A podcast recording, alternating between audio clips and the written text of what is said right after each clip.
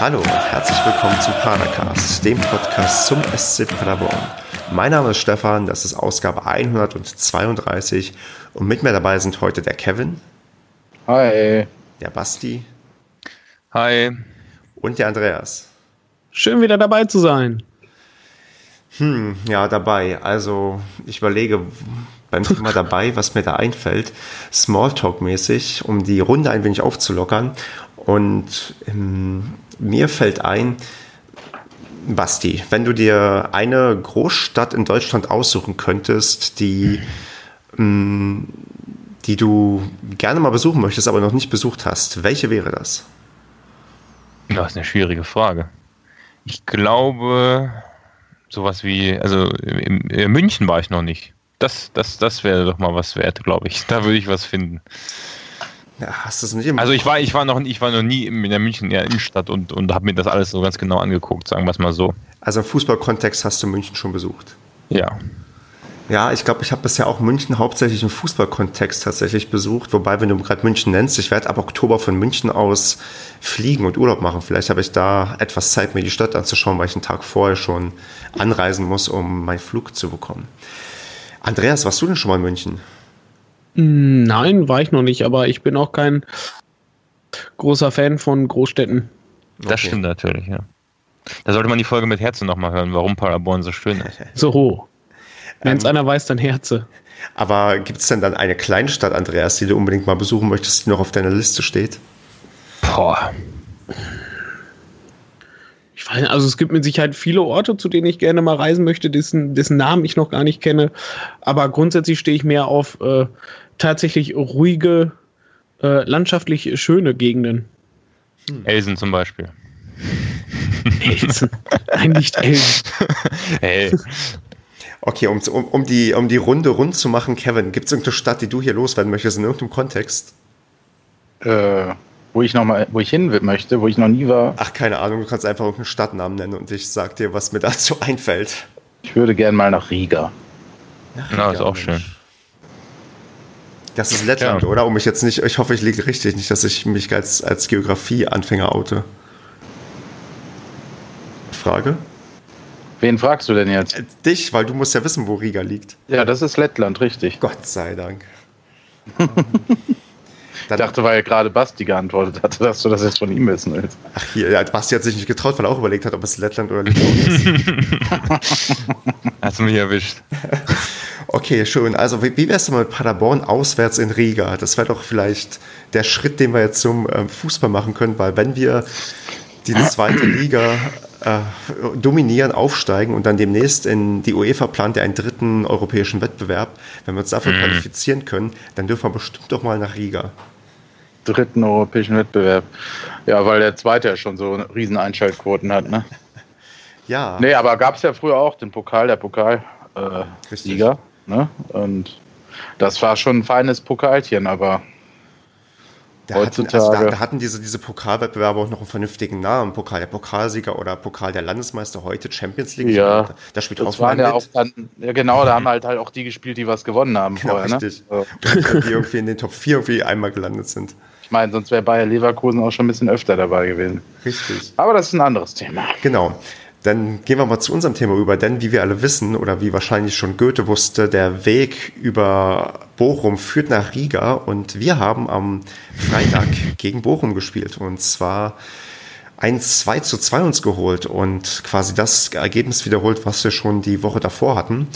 Und ja, müssen darüber mal sprechen, müssen dann mal gucken, was sich sportlich bei uns noch so ergeben hat. Denn wie wir alle wissen, war vor kurzem Deadline Day und wir haben sogar noch uns ein ja, Transfer gesichert und wir können dann jetzt aufgrund der anstehenden Länderspielpause vielleicht mal so ein erstes Zwischenfazit zum Einstieg in die Saison ja, ziehen und mal gucken, wie gut wir das jetzt geschafft haben, in die zweite Liga zu starten. Aber gehen wir mal chronologisch vor und fangen mal an mit dem Spiel gegen Bochum. Mm, da wäre das erste Ding, was ich thematisieren möchte, die Zuschauerzahl. Denn wir haben 12.518 Zuschauer gehabt, eine ganze Menge Bochumer. Und jetzt frage ich das mal, Basti, du warst nicht im Stadion, oder doch? Mm -mm. Nee, nee. Okay, dann sag mir A, wie laut waren die Bochumer? Und B, wurde irgendwas vielleicht im Fernsehen gesagt, dass Bochumer Fans zum Teil boykottieren? Nee, dazu wurde nichts im Fernsehen gesagt. Also ich habe dazu nichts gehört. Also okay. ist mir, mir nicht hängen geblieben.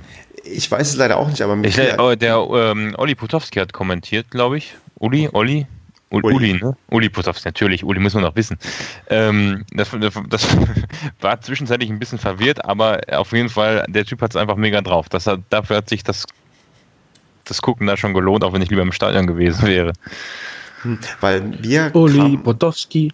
Mir kam es tatsächlich von der Gegenseite. Achso, ich habe hab dir die Frage gar nicht beantwortet. Ja, ähm, Bochum war zwischenzeitlich haben die so ein paar VfL-Rufe relativ laut gemacht. Ähm, natürlich nach dem Führungstreffer waren die auch laut und als sie den, den ähm, Ausgleich dann geschossen haben, auch wieder, aber pff, also ich fand die Stimmung relativ ausgeglichen. Und das spricht so ein bisschen dafür, weil ich habe auch mal darauf geachtet, ich habe auch keine, keine Ultra-Fahnen irgendwie gesehen, zumindest wo ich wusste, dass das Ultra-Gruppierungen sind. Mir kam das so ein bisschen vor, als seien die bewusst leise. Ich weiß nicht, ähm, Kevin, hast du auch drauf geachtet, zufällig? Ja, ich fand, ich war halt, also muss ja irgendwie Absicht gewesen sein und das kann ja eigentlich nur an diesem Spruchband, was dann da irgendwann kam, gelegen haben, weil über 2000 mitgereiste Fans sind eigentlich durchaus lauter. Mhm. Ähm, also vor allem gerade hier ne, vernimmt man die dann doch auf jeden Fall, weil das Stadion halt auch so eng und klein ist. Eine kurze ähm, Frage bei den, bei den Toren. Ich habe das nicht so, ich habe nicht drauf geachtet in dem Moment, aber vielleicht habt ihr es mitbekommen. Sind da viele Bochumer auf den Sitzplätzen und sonst überall aufgesprungen? Also, weil das kam mir schon ja, laut genau. vor. Also, das, der Torjubel, sag ich mal. Weiß ich nicht, aber es reicht ja, wenn die 2000, was, 2200 oder so in der Fankurve hatten. Also, das, die hört man dann auch, selbst wenn da keiner auf den Sitzplätzen aufspringt. Und da sitzen natürlich auch vereinzelt zumindest welche. Hier habe ich ja mal ein Spiel gegen Bielefeld, wo die halbe Tribüne aufgesprungen ist, beim ersten Spiel gegen Bielefeld damals. Ja. Ja, auf jeden Fall. Äh, ich tippe mal, dass das zumindest von gewissen ja, Gruppierungen gewollt war. Da war doch irgendwas auch mit finanzieller, irgendwas. Haben die ausgegliedert? Ich glaube ja, letztes Jahr haben die ausgegliedert. Oder Mitte also des Jahres diese, so, ja. Diese Spruchbänder, ich habe sie nicht mehr parat, aber die deuteten ja darauf hin, dass diese Gruppe, mhm. die da zentral stand, äh, nicht so ganz einverstanden ist damit. Okay, gut, dann vielleicht wissen unsere Hörer ja mehr, können uns das gerne noch mitteilen, weil es kam mhm. ja auch tatsächlich, glaube ich, uns allen ja recht leise vor. Und ähm, das ist äh, gefühlt bei mir so ein, eine Sache, die sich ständig wiederholt, weil ich habe schon ein, zwei Mal erlebt, dass Bochum boykottiert hat, wenn ich die irgendwie gesehen habe. Irgendwie. Ja, letztes Jahr, ne? Da Stimmt. sind die Ultras ja gar nicht mitgekommen, ne? Genau, und dann war ich mal irgendwann im Stadion, da war diese, glaube ich, 12 Doppelpunkt 12 Aktion, da war ich auswärts und die hatten, glaube ich, sogar 90 Minuten lang Ruhe gehalten und nicht nur 12 Minuten und 12 Sekunden. Irgendwas war da mal vor einigen Jahren. Aber genau kann ich es auch nicht mehr sagen. Aber Bochum scheint halt sehr, sehr boykottfreudig zu sein. Ja, Oder kritische, kritische Anhängerschaft. Genau, Oder einfach nur faul. ja, ich glaube, faul sind die nicht. Ja, wenn die so spielen wie die Mannschaft, nein. nein äh, so, nein. Da kommen wir gleich zu. Da kommen wir ja, gleich ja. zu, Basti. War jetzt auch ein schlechter Gag. Muss Fangen ich an, die Bochumer jetzt schon zu bashen. Das wird ja hier noch. Wer weiß, wie viele uns zuhören von denen. Nein, nein, das war von den Fans, mein Gott. okay, fangen wir mal an mit dem Spiel und da das obligatorische, wir fangen mit der Startaufstellung an und da frage ich dich, Andreas, wie, ja, wie hast du denn dich gefühlt, als du die Startaufstellung gesehen hast? War für dich irgendwas überraschend oder war eigentlich alles so, wie man es erwarten konnte? Ich war ein bisschen überrascht, dass Zulinski gestartet ist und ähm, ja, dass, dass Ritter nicht nochmal seine Chance von Anfang an bekommen hat. Aber ansonsten, äh, ja, Böder war ja klar noch für den gesperrten Träger. Und ansonsten war, glaube ich, mit Michel, Tepetai, Jimmy und sowas, äh, ja, das, das, das normale, die Stammelf. Und ja, Hünemeyer hat sich jetzt einfach nur mal reingearbeitet und da muss ich ja echt sagen, da tut mir echt der Basti Schonau echt ein bisschen leid, weil der wirklich eine gute Leistung gebracht hat. Aber ich sag mal, mit Hühne, der auch einfach gute Leistungen bringt, den kannst du auch wiederum nicht draußen lassen. Also äh, schwierige Situation im Moment. Und da möchte ich tatsächlich auch nicht zwingend im Baumgarts ähm, äh, Schuhen stecken, äh, was der da jetzt Woche für Woche entscheiden muss. Hm. Ähm, ja, weiß nicht, Kevin, Basti, habt ihr euch gewundert bei der Aufstellung oder können wir die eigentlich recht schnell abhaken mit ähm, nichts Besonderes passiert? Können wir abhaken. Ja, ja, doch. gut. Dann machen wir, dann sind vielleicht die Wechsel nachher ein Stückchen interessanter als die, die Startaufstellung. Da werden wir bestimmt ein bisschen mehr vielleicht drüber diskutieren müssen. Aber ja, fangen wir mal dann mit dem Spiel so ein bisschen an und ja, Kevin, die erste Halbzeit, wie hast du die überstanden? Wie hast du die gesehen? Wie sind wir reingekommen und wie hat sich dann das Spiel so entwickelt? Oh, ja, also ich fand eigentlich sind wir ganz gut reingekommen. Das Spiel insgesamt fand ich hat ist auch ganz gut begonnen.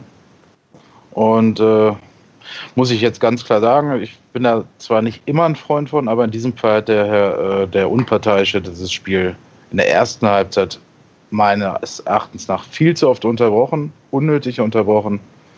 Gelbe Karten teilweise, naja, klingt zu hart, aber ich sage es trotzdem blind verteilt. Ähm, und so war der Spielfluss dann halt auch einfach weg. Ne? Unabhängig, ob man seine Entscheidung gut fand oder nicht, oder ob man die Linie gut fand.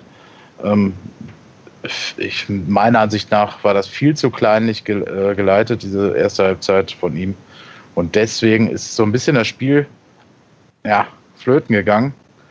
So dass ich weiß gar nicht mehr, ob es Andreas und ich waren, dass wir uns irgendwann angeguckt haben und gesagt haben, wenn jetzt hier so ein neutraler Zuschauer zuguckt, schläft er, glaube ich, fast ein. Mhm, ja. Ähm, also wenn man es nicht mit Fanbrille guckt, ne? Ja. Ähm, es, war, es war trotzdem spannend, fand ich. Ähm, und äh, unsere Jungs haben auch einiges fürs Spiel getan. Die Bochumer waren in der ersten Halbzeit auch noch ein bisschen stärker, fand ich, als in der zweiten Halbzeit. Ähm, äh, woran das lag, weiß ich nicht. Vielleicht haben wir mehr zugelassen in der ersten Hälfte. Ähm, insgesamt war es eine fahrige erste Halbzeit, sage ich mal, mit viel Inkonsequenz, viele Fehlpässe, was Basti sicherlich auch gerne sagen wollte. Ähm, oder Fehler, sage ich mal, im Aufbauspiel.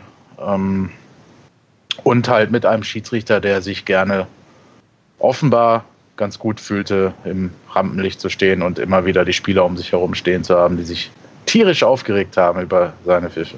Okay, dann würde ich gleich ähm, einhaken und mit der Schiri-Leistung, ja, dann da ein bisschen die Brücke zu schlagen, weil ich habe mich damit auch noch so ein bisschen weiter beschäftigt, mhm. weil ich auch auf ähm, Twitter gelesen habe, dass ja Bochumer sich benachteiligt gefühlt haben, dass wir uns benachteiligt gefühlt haben und ich muss gestehen, mir ging es ja ähnlich wie dir. Ich fand auch, dass die gelben Karten irgendwie komisch verteilt waren, weil die auch in der ersten Halbzeit hauptsächlich auf uns gingen. Hinzu kommt die absurd kurze Nachspielzeit von einer Minute, obwohl Zingerle gefühlt zwei, drei Minuten behandelt wurde. Und das Spiel ja, nicht nur er, ne? Genau, und nicht nur er, ja. aber das Spiel teilweise wirklich lang unterbrochen war und dann nur eine Minute ja. oben drauf gegeben wurde.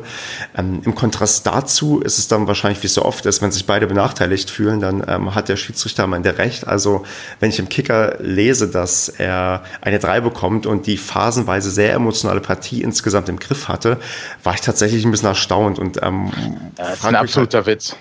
Da rege ich mich schon wieder auf. da, jetzt bin ich fast wieder auf dem Feuerlevel vom Samstag. Also das, äh, oder vom Freitag besser gesagt. Ähm, also dieses mit der Nachspielzeit, die nicht vorhanden war, er hat es ja dann auch direkt nach dem Tor abgepfiffen, ne? Mhm. Also der wurde ja auch ja. gar nicht mehr wieder angepfiffen. Ja. Und äh, nee, also diese gelbe Karte, zum Beispiel die gelbe Karte an Strodig, äh, da läuft der Bochumer ja in ihn rein. Ähm, ich meine, Strodig ist wie groß? 1,90 oder was? Und äh, der macht sich halt auch mal nicht so ganz aus dem Weg. So, der ist ja nicht irgendwie in ein hartes Tackling da reingesprungen oder so. Ähm, und dann äh, kommt der Bochumer Angreifer, hab den Namen vergessen, ist auch nicht weiter wichtig. Hansi? Äh, nee, nee, das war der, der sich dann, es mutete äh, kroatisch oder wie auch immer an, ist ja auch Wurst. Ähm, ich habe ihn einfach vergessen. Ach, der in, der, der, der in den Zingel reingelaufen ist. Genau, springt, äh, reingelaufen ist aber auch nett. reingelaufen in Single. Also das war ja mindest, also gelb hat er bekommen. Für mich war das rot. Er ist mit voll gestrecktem Bein in den Torwart reingesprungen. Ähm, ja. Für mich eine klare rote Karte. Gerecht hat es sich dann mit seiner Verletzung, wobei ich das natürlich so einem Spieler dann trotzdem nicht wünsche. Ist dann wieder zu hart. Äh, vor allem, was er angeblich hat, ist ja ein Kreuzbandriss oder sowas. Ne? Oh. Ähm, ja, aber da musst du als Schiedsrichter doch, also vor allem der Linienrichter steht ja in diesem genau auf der Höhe. Sieht das, dass der da voll reinspringt? Ob es jetzt Absicht ist oder nicht, ist ja Wurst. Ähm, nee, also das war für mich mit zweierlei Maß gemessen, deswegen, ich bin aber auch gar nicht in so eine Diskussion mit Bochumann eingestiegen, was denn bei Ihnen die ungerechte Behandlung war.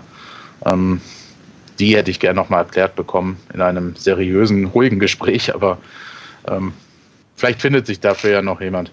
Aber ja, ich, glaub, ich, ich, ich würde nee. sagen, da, vielleicht findet sich da sogar der Basti, weil das Problem ist ja, wir haben ja aktuell nur diese ganz, ganz kurzen Zusammenfassungen. Und Basti, ähm, wie hast du denn das am, ja, am Fernseher verfolgt? Hast du denn in der ersten Halbzeit ähm, auch dir diese unklaren Situationen sehr genau ansehen können und kannst da vielleicht ein, ja, versuchen, ein so weit wie möglich objektives Bild abzugeben, ob der Schiedsrichter die Partie tatsächlich im Griff hat oder ob der wirklich ja, mit zweierlei Maß gemessen wurde. Wie hast du es denn aus der ja, anderen Perspektive gesehen?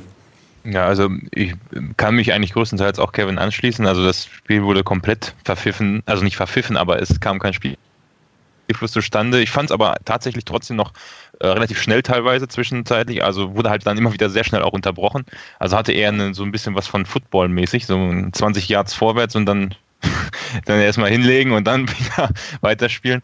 Ähm, ja, also ich hatte teilweise, ich glaube, wir waren auch die Ersten, die die gelben Karten bekommen hatten. Mhm. Ähm, ich weiß, war Jasula der Erste oder ich weiß es Tucker. gar nicht mehr, Strohlig, Tucker sogar, ja.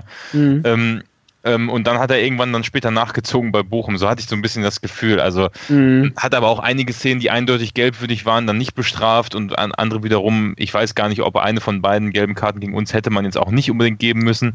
Ähm, Problem ist halt, glaube ich, als Schiedsrichter, wenn du relativ früh anfängst, so ich glaube 14., 15. Minute direkt gelbe Karten zu verteilen, ähm, dann, dann hast du natürlich auch schon irgendwo eine Grenze gelegt für den Rest des Spiels. Und ähm, ich glaube, Bochum hatte aber am Ende sogar vier Stück und wir nur zwei. Also wir haben uns danach zurückgehalten. Aber ja, wie dem auch sei, ich glaube, die Bochumer fühlen sich ungerecht behandelt wegen dem Elfmeter. Und ähm, meiner Meinung nach kann man den aber dann später schon geben. Vielleicht reden wir gleich nochmal im Detail darüber, aber ähm, für mich war das ein Elfmeter, den kann man geben. Man kann, mit etwas Pech gibt er ihn auch nicht, aber ich meine, äh, Jasula wird im, im Strafraum von den Beinen geholt, auch wenn er sich den Ball vielleicht fünf Meter oder drei Meter zu weit vorgelegt hat und ihn nicht mehr so unbedingt bekommen hätte.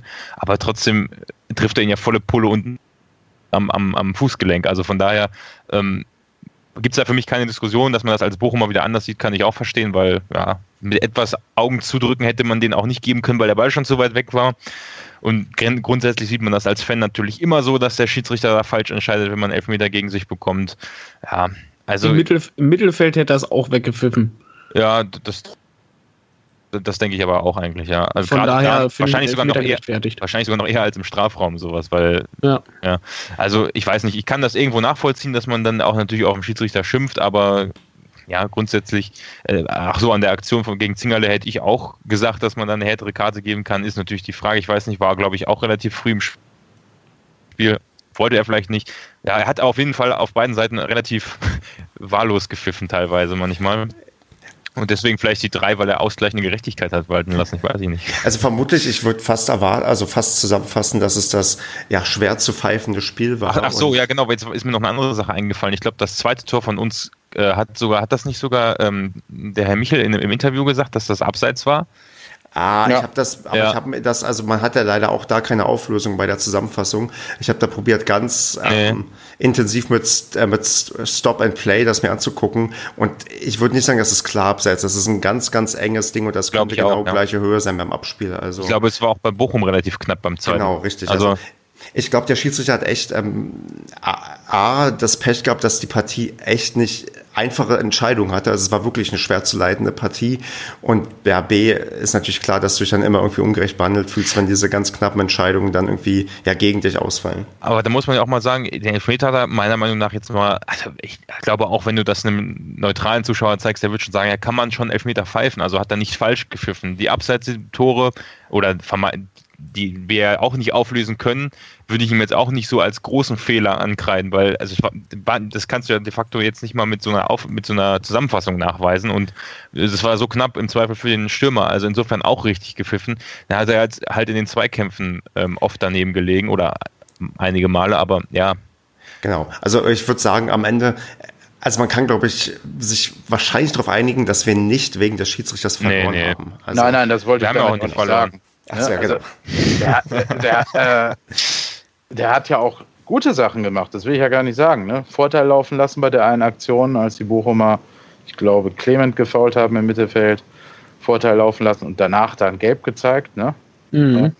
also das will ich so gar nicht sagen, aber ich fand in der ersten Halbzeit fand ich ihn halt wirklich nicht gut. Das kann natürlich auch immer am, am, schlechten Tag liegen oder wie du gesagt hast, dass man die gelbe Karte zu schnell gezückt hat und dann äh, kommt man halt in die Bredouille irgendwo. Ähm, ne? Das kann ja immer so sein. Aber ja. Man muss auch sagen, dass wir auch also das merkt man auch schon die ganze Saison lang jetzt, ähm, wir sind schon hart in den Zweikämpfen. Also wir, was heißt, man lässt sich leicht fallen, aber wir haben zweimal äh, eine Schwalbe abgepfiffen bekommen und gelb dafür gesehen. Und äh, auch andersrum sind wir jetzt auch nicht die Leute, die jeden Zweikampf schreiben, was ich auch grundsätzlich gut, grundsätzlich gut finde, weil ich kann mich noch an Saisons erinnern, wo der Mannschaft so völlig, ich glaube, war das nicht in der Abstiegssaison aus der dritten Liga so, dass wir nie äh, gelbe Karten hatten oder dass uns noch darüber beschwert hatten, dass die Spieler nicht reingehen. Also wir, wir führen schon auch ein zweikampfintensives Spiel, das muss man ja auch so sagen. Insofern ja, ähm, ist die Taktik der Bochumer vielleicht aufgegangen, die sie nachher in der Pressekonferenz gesagt haben, dass äh, unser Spiel, die wollen sehr defensiv stellen, äh, stehen und unser Spiel kaputt machen. Das ist denen eigentlich gut gelungen in der ersten Hälfte. Hm. Wir sind in der Fairplay-Tabelle auf dem vorletzten Platz. Läuft. Vor Bochum ja. ja. gut, die haben jetzt viel dafür getan bei dem Spiel auch, ne? Sehr schön. Nee, gut, dann ähm, würde ich sagen, ähm, bezüglich Schiedsrichter haben wir, glaube ich, genug gesagt und würde mal zu den ja, sportlichen Sachen noch ein bisschen übergehen. Und da die erste wichtige Szene vielleicht, die fürs Ergebnis relevant war, und zwar das 0 zu 1, was wir in der Nachspielzeit der ersten Halbzeit kassiert haben. Und ja, Andreas, wie sehr haben wir da geschlafen? Wie unnötig war es eigentlich, da ein Tor zu kassieren, kurz vor Halbzeitpfiff? Also ich weiß noch halt, wie es im Stadion aussah. Ähm, das sah definitiv halt so aus, als wenn unsere Jungs da jetzt alle erwartet hätten, dass der Schiri halt auf Abseits pfeift. Und die sind alle stehen geblieben und haben die Bochumer dann machen lassen. Dann war es irgendwie, ich glaube, drei gegen drei sogar. Äh, und die durften halt machen und die standen dann auf Malle völlig frei vorm Tor und ja, haben es dann reingemacht. Ich glaube, das war auch irgendwie gefühlt der erste Torschuss von denen. Also der wirklich aufs Tor ging. Also im Fernsehen sah es eher so aus, als, ähm, als ob, ähm, also war ja auch so, da hat man ja auch dann natürlich die bessere Sicht, als Strodig halt auf den Ball getreten hat, sehr unglücklich. Also er hätte den auch einfach wegschießen können. Er war ja schon vor dem 16er eigentlich zum Klären bereit und hat ist dann auf den Ball getreten. Und dann ist ein Bochumer äh, ja, rangekommen und dann war eben die Situation mit dem 3 gegen 3. Also ich, ich weiß nur, dass, dass, äh, also dass man halt, Strodig hätte ihn einfach mit einer Fußspitze, zack, hat er ein bisschen Pech gehabt und dann hätte man das vermeiden können, aber das passiert halt. Ne? Und vorher hatten sie, glaube ich, noch eine Chance, die sie meilenweit am Tor vorbeigeschossen haben, aus guter Position. Oder war das danach? Ich weiß es nicht mehr. Also Bochum war schon nicht so passiv, wie man das vielleicht im Stadion gemerkt hat, weil ich hätte das auch, als wir geschrieben haben, irgendwie gemerkt, äh, habt, ihr, habt ihr euch so ein bisschen über die Bochumer aufgeregt, aber die waren auch schon ein, zwei Mal gefährlich vom Tor und wir auch. Also die erste Hälfte fand ich eigentlich, ich persönlich ausgeglichen.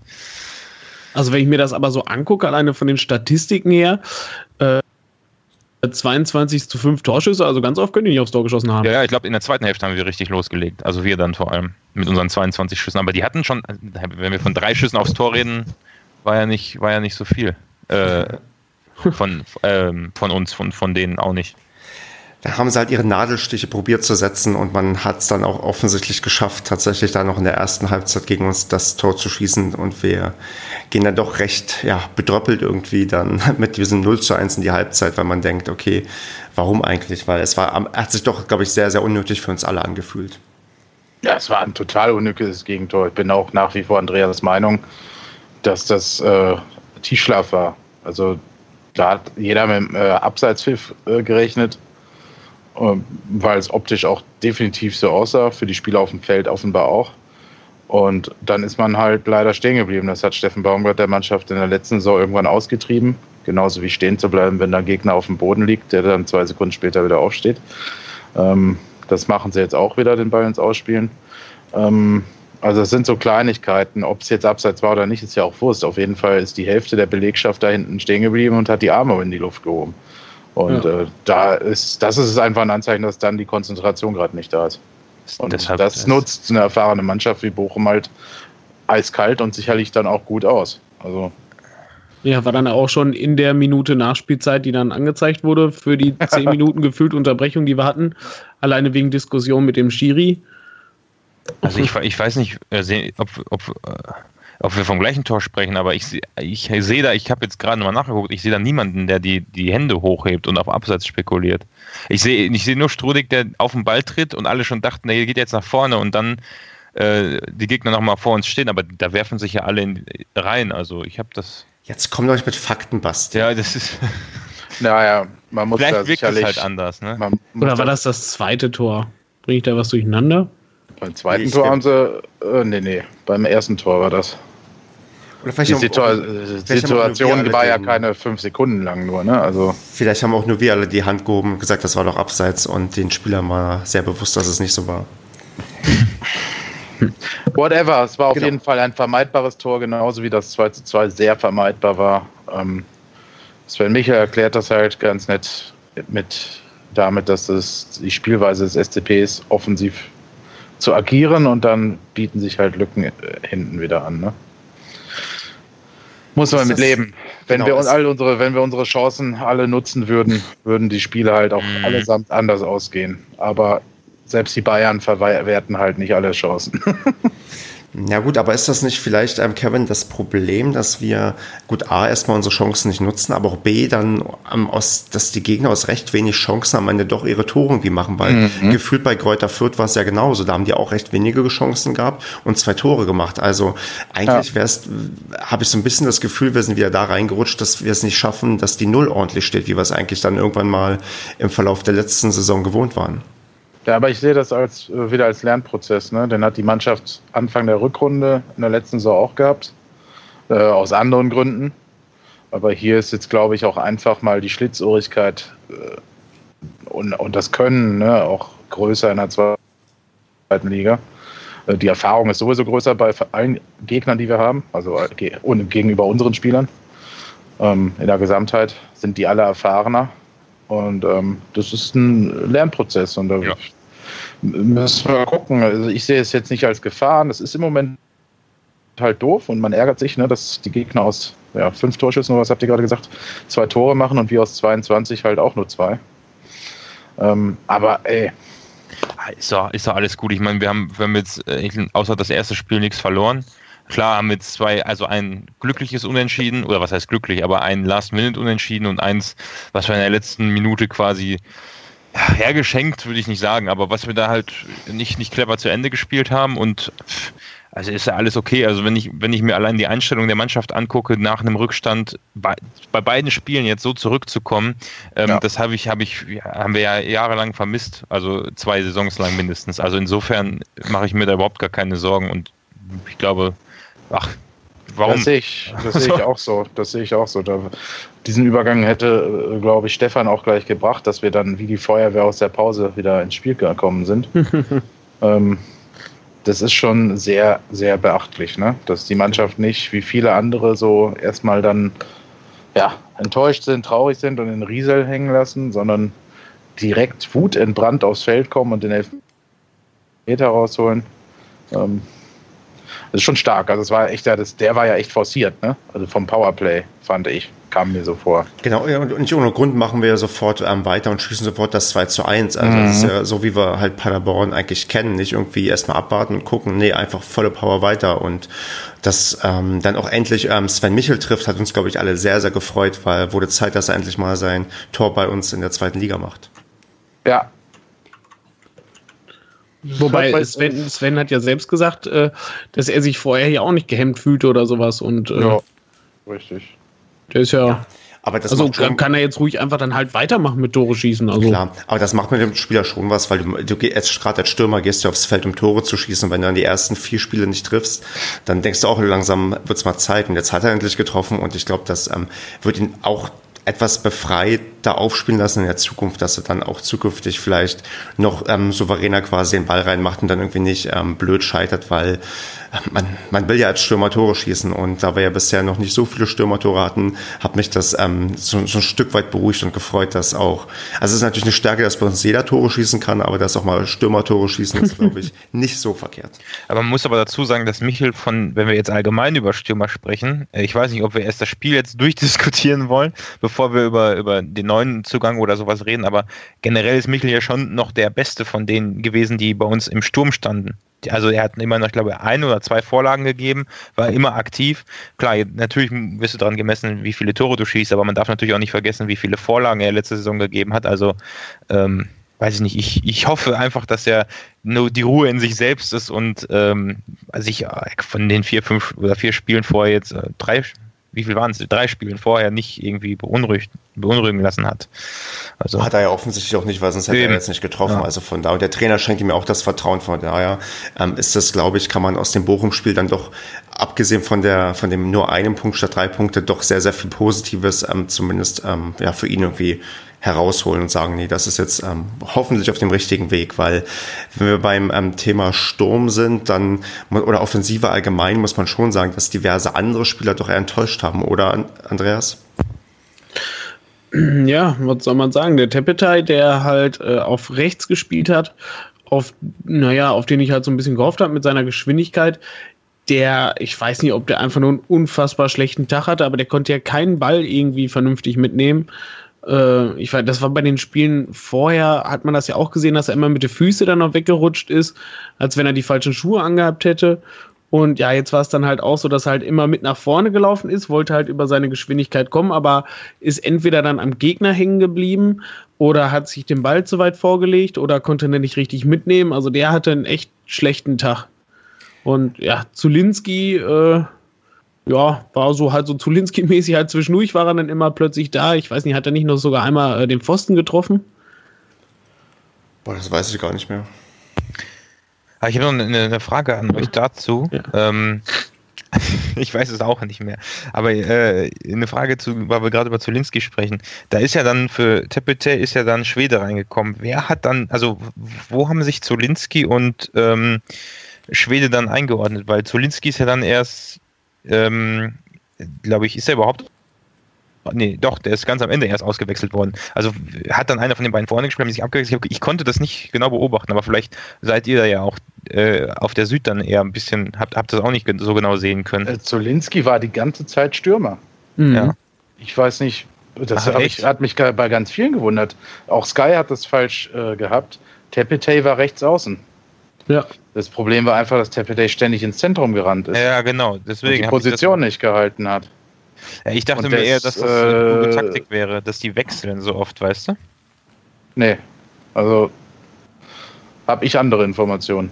Ja, gut. Ja, da habe ich die falschen. aber also habe ich aber auch äh, allein die Tatsache, dass ich so wahrgenommen habe, zeigt natürlich dann, dass es ja anscheinend da Verwirrung gibt manchmal. Ja, das zeigt halt auch noch wieder den Prozess. Ne? Die müssen sich ja alle erst kennenlernen, die müssen das System kennenlernen, die müssen vielleicht auch die Disziplin, ihre Positionshalten kennenlernen.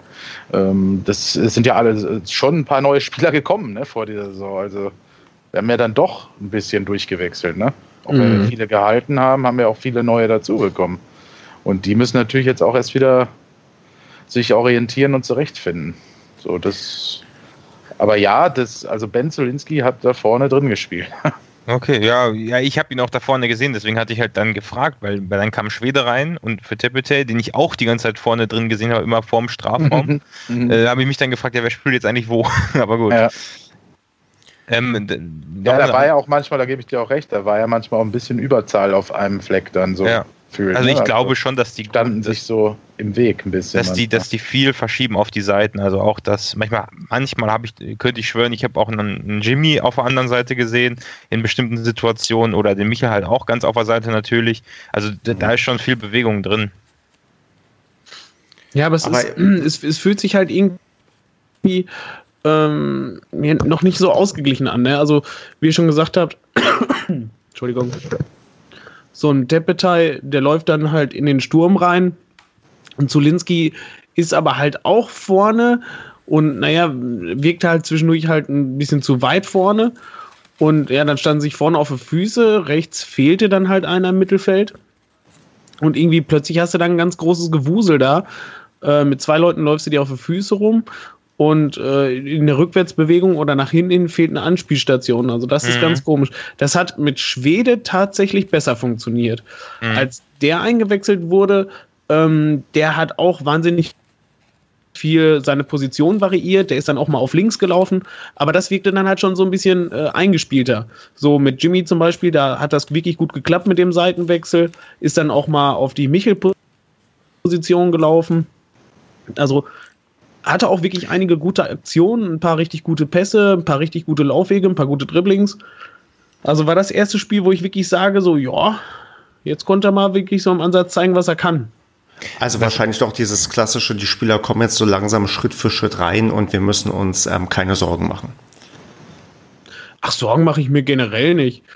Weil, sagt der Pader-Optimist. so, also grundsätzlich schon mal das. Und wir hatten noch kein Spiel diese Saison, ähm, was wir nicht hätten gewinnen können.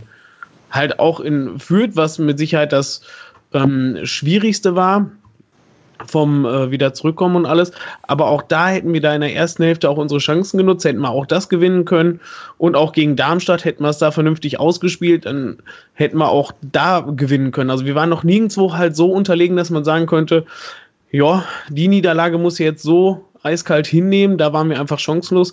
Das hatten wir einfach noch nicht. Und ja. ähm, das gibt mir halt wirklich äh, die, die Hoffnung oder beziehungsweise das gute Gefühl, dass wir uns keine großen Sorgen machen müssen, weil uns sich unsere Mannschaft halt auch wirklich entwickelt und die Leute halt ihre Position auch kennenlernen und ja, halt besser werden, halt bis auf die zweite Position im Sturm, die ist vielleicht noch irgendwie so ein bisschen wuselig, weil der ja auch, naja, rotiert wird und auch immer wieder neue Leute geholt werden.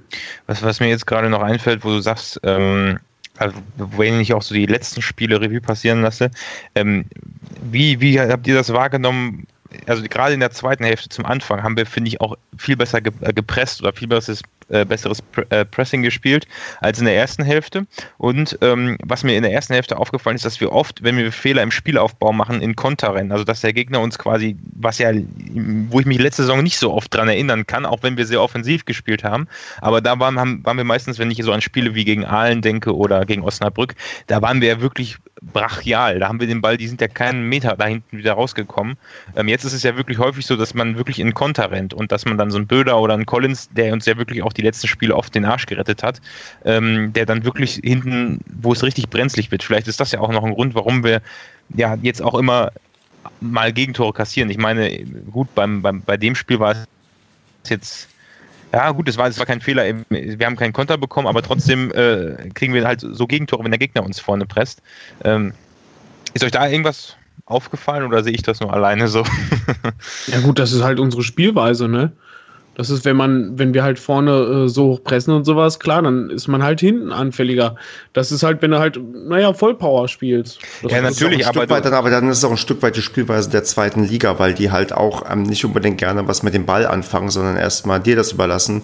Und genau. ähm, du dann vielleicht das Problem hast, dass die genau auf solche Situationen warten. Die brauchen halt nicht viele Torchancen, weil die halt darauf spezialisiert sind, ähm, dich zu überraschen, wenn du halt den Ball verlierst. Und dann kommt das halt so zustande. Also kann sein, dass man sich da auch noch ein Stück weit an die andere Spielweise in der Liga gewöhnen müssen, weil ich glaube, im aktuellen Westfalenblatt ähm, oder online gibt es ein Interview mit Markus Krösche, der hat genau das ähm, thematisiert, dass man schon erstaunt ist, wie, ja, wie wenig man Fußball spielen möchte in der zweiten Liga tatsächlich. Und das ein Unterschied doch zu dem ist, wie wir es halt machen wollen, weil wo, beim SCP will man ja tatsächlich Fußball spielen und Tore machen. Ja, das ist irre, ne? Du steigst eine Klasse höher auf, meinst die Gegner sind halt äh, toller, besser, schöner und die haben einfach keinen Bock Fußball zu spielen, sondern wollen halt äh, hinten drin stehen, Konter fahren und glücklich werden. Also gut, aber man muss auch dazu sagen, dass das natürlich, äh, wir haben da ganz unterschiedliche Ansätze bei, bei Darmstadt, Fürth und jetzt bei Bochum gesehen. Also ich kann mich daran erinnern, dass, also auf jeden Fall bei Darmstadt und Fürth war es so, dass die uns auf eine ganz andere Weise bearbeitet haben. Die haben uns auch richtig hochgepresst. Bei Bochum war es wieder ein bisschen anders. Und wenn du so einen erfahrenen Trainer wie den Herrn Dutt hast oder so, der sogar im Interview nachher sagt, dass das deren Taktik war, äh, und die ja. funktioniert ja auch offensichtlich, ne? Ähm, ja, dann, dann muss man sich, dann, dann, dann, ja klar, dann passiert das halt einfach so, wie es passiert ist. Ne? Und der Krosche hat sich auch furchtbar aufgeregt in der Halbzeitpause. Also wenn ihr das nochmal irgendwo nachgucken könnt, ähm, ja, hat er auch, aber zu Recht. Schlecht, ja, natürlich zu Recht, aber das war gut. Äh, weiß ich nicht, wie kann man sich nach dem Spiel da hinsetzen? Klar, muss er natürlich irgendwo, weil er Bochum-Trainer ist. Aber zu sagen, wir wurden für unser gutes Spiel belohnt, also, was für ein gutes Spiel denn bitte? Also, die haben doch in der zweiten Halbzeit einmal aufs Tor geschossen. Mm, äh, also so ungefähr, ja.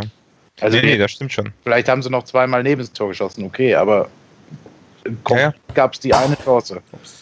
Und ähm, da verstehe ich immer nicht, äh, was für eine gefärbte Wahrnehmung das ist. Ich habe ja auch die SCP-Brille auf, wenn ich hier sitze oder wenn ich im Stadion bin, klar. Aber ich kann schon beurteilen, wenn wir beschissen gespielt haben. Und, ja. äh, oder wenn wir halt äh, zumindest nicht, äh, wenn wir uns einen Unentschieden noch irgendwie schmeichelhaft erspielt haben, sagen wir es mal so. Das war ja zu dem Zeitpunkt absolut schmeichelhaft. Und äh, ja, wie viele hundertprozentige hatten wir denn dann? Also wir hatten viele Angriffe, viele Schüsse aufs Tor, aber wenn ich an so Schüsse wie von Tepete denke, wo er nochmal hätte abspielen können vorher oder so, da haben wir auch vieles versanden lassen. Vielleicht ist das irgendwie der Eindruck von Herrn Dutt, dass er denkt, wir haben super verteidigt und deswegen haben wir es verdient. Ja. Mhm. ja. gut, er ist, äh, der, der Dutt hat ja nachher in der PK äh, quasi gesagt, in der ersten Hälfte hätte er das Gefühl, Gefühl gehabt, ja, das können wir gewinnen. In der zweiten mhm. Hälfte hätte er dann erst das Gefühl gehabt, so, oh, Kacke, das verlieren wir hier. Dann hat er gedacht, oh, ein Punkt ist noch drin, den nehmen wir mit, der ist es gut. Und dann hätte er nochmal gedacht, ja Mensch, das können wir dann doch nochmal drehen. Ja, stimmt, am Ende ist es nochmal sehr hektisch geworden. Ne? Aber gut, das wäre dann ja. auch mehr Glück als Verstand gewesen. Für egal wen, glaube ich. Ja. Aber fest steht schon, wir hätten die schon, wenn wir unsere Chancen genutzt hätten und ein bisschen cleverer vorne spielen, hätten wir die schon alle wegschießen können. Aber ist ja schön, dass da noch Potenzial ist, ne? Dann gibt es noch was zu tun. Ja, also hätten wir das 3-1 gemacht, dann wäre es halt vorbei gewesen. Das hat ja. Michael in seiner Analyse ja auch gesagt. Hätten wir das 3-1 geschossen, so, dann wäre Bochum auch nicht mehr zurückgekommen. So, und das hätten wir machen können, hätten wir selber den Sack zumachen können. Und ja, haben wir, haben wir halt auch nicht gemacht. Und dann, ja, kann es halt immer passieren, dass du einen reinkriegst. Ja. Okay, hm, wollen wir noch was zum Spiel verlieren oder wollen wir mal so eine kleine Zwischenbilanz ziehen? Was sollen wir jetzt einen Cut hier machen an der ich, Stelle? Ich ja, ich würde nur ich einen Satz noch sagen, dass äh, Clement auf jeden Fall mein Lieblingselfmeterschütze ist. Also der war ja grandios geschossen, oder nicht? Das war. Oh, ey, zwei Zentimeter weiter nach rechts und der wäre rausgekullert wieder. Ja, mhm. aber unhaltbar. und das sah nicht so aus, als wenn das jetzt irgendwie Zufall wäre, dass der so ein Pfosten. Ja, vielleicht nicht ganz so gewollt, aber äh, die Richtung hat schon gestimmt. Der Torwart war ja in der richtigen Ecke, also ich glaube, wir haben jetzt mit Clement dann wahrscheinlich unseren Elfmeterschützen, der das jetzt ja, erstmal längere Zeit machen wird und hoffentlich auf das trifft. Also ich finde, äh, dass Ben Zulinski sich sehr gut gemacht hat in dem Spiel, wie auch in dem Spiel davor auch schon, fand ich. Und ähm, finde es unglaublich, auch wenn er kein Tor schießt, wie gefährlich er immer ist. Weil der einfach, ja, weiß ich nicht, der hat einen absoluten Riecher, einen Torinstinkt, egal wo der steht, also spielt ist der immer bei diesen gefährlichen Aktionen zumindest beteiligt und hat natürlich auch oft welche auf dem Fuß, die er im Moment jetzt auch nicht macht, aber ähm, absolut gerechtfertigt, dass er gespielt hat. Ja, der taucht immer plötzlich auf, ne? Ja, ich finde das und der ackert und rackert, ne, also das ist wirklich ein beachtlicher Spieler. Ich hatte zum Saisonbeginn gedacht, okay, jetzt spielt er nicht mehr, jetzt ist er langsam auf Abschiedstournee. ähm, ja, machte für mich den Eindruck, es wurde ein Stürmer nach dem anderen verkauft und ein Offensivspieler und er saß halt auf der Bank und ähm, dann hat er sich offenbar zurückgearbeitet. Bin ich mal gespannt, wie sich das weiterentwickelt. Das ist so die Personalie, die ich rausheben wollte. Alle anderen mhm. sind eh bekannt. Schwede fand ich hat auch eine Steigerung gezeigt. Aber lassen wir es dabei. Eine Frage hätte ich dann vielleicht noch. Ähm, weiß jemand von euch, ähm, wie schwer verletzt Jamilo Collins ist? Weil eigentlich sollte Montag früh die Meldung kommen, ob er heute Nacht, ähm, wo wir jetzt quasi aufnehmen, ähm, nach Nigeria fliegt oder ob er nicht fliegen kann zu, zu seinem Länderspiel. Ähm, habt ihr da was mitbekommen? Ich nicht, nein. Okay, gut. Dann wünschen wir auf jeden Fall, dass es ja. hoffentlich alles gut wird und er seinen Traum vom Länderspiel da erfüllen kann, weil ähm, ich glaube, das ist echt bitter, wenn du äh, quasi am Spieltag, bevor es irgendwie dann losgehen soll, ja, dann verletzungsbedingt ausfällst, weil gerade Jamilo Collins hat ja, ist ja auch einer der herausragenden Figuren aktuell bei uns, der wirklich ähm, einen Riesenschritt in seiner Entwicklung bei uns gemacht hat. Ja, also vor allem auch noch fünf Minuten vor Schluss oder so. Mhm, ne? Genau. Mhm. Aber ich habe noch beim Schuss von Herze, der, mich, der, der mir gerade wieder einfällt, habe ich noch gehofft, ich habe mir noch gedacht, so jetzt trifft er den volle Pulle da aus dem, am Rand vom 16er und dann geht das Ding rein. Leider war das nicht so, aber das wäre das wär wirklich die Krönung am Ende gewesen. Das wäre der Padercast-Effekt gewesen. ja, das wäre, aber naja, ja. okay, immerhin. Dann, ne? dann würde ich sagen, machen wir mal einen Haken an dem Spiel und gucken mal so ein bisschen, wie es uns jetzt geht nach ja, vier Ligaspielen, die wir hinter uns haben. Wir haben fünf Punkte geholt.